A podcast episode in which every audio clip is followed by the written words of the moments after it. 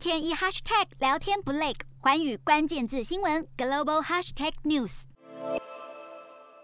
美国总统拜登在去年九月宣布，一百人以上企业的员工必须接种新冠疫苗，或是每周接受筛检，希望可以挡住疫情。不过，这项命令周四遭到六名最高法院的保守派大法官阻挡，三名自由派大法官则持不同意见。不过，最高法院仍然允许政府可以要求领取联邦资金的机构的医护人员接种疫苗。对于最高法院的裁决，拜登在声明当中说，感到失望的是，最高法院选择阻止对大企业员工的尝试性拯救生命要。要求这些要求完全基于科学和法律。拜登也表示，由于法院的裁决，现在将由各州以及个别雇主决定是否要要求员工采取简单措施和接种疫苗的有效步骤，以让员工的工作场所安全，也让消费者安全。拜登指出，法院裁决让行政部门不能利用国会授予的权利要求采取这项措施，但不能阻止他以总统职务发声，呼吁雇主做正确的事，以保护美国民众健康与经济。他呼吁商界领袖立即加入已经采取行动的人，制定疫苗接种要求，以保护员工、客户与社区。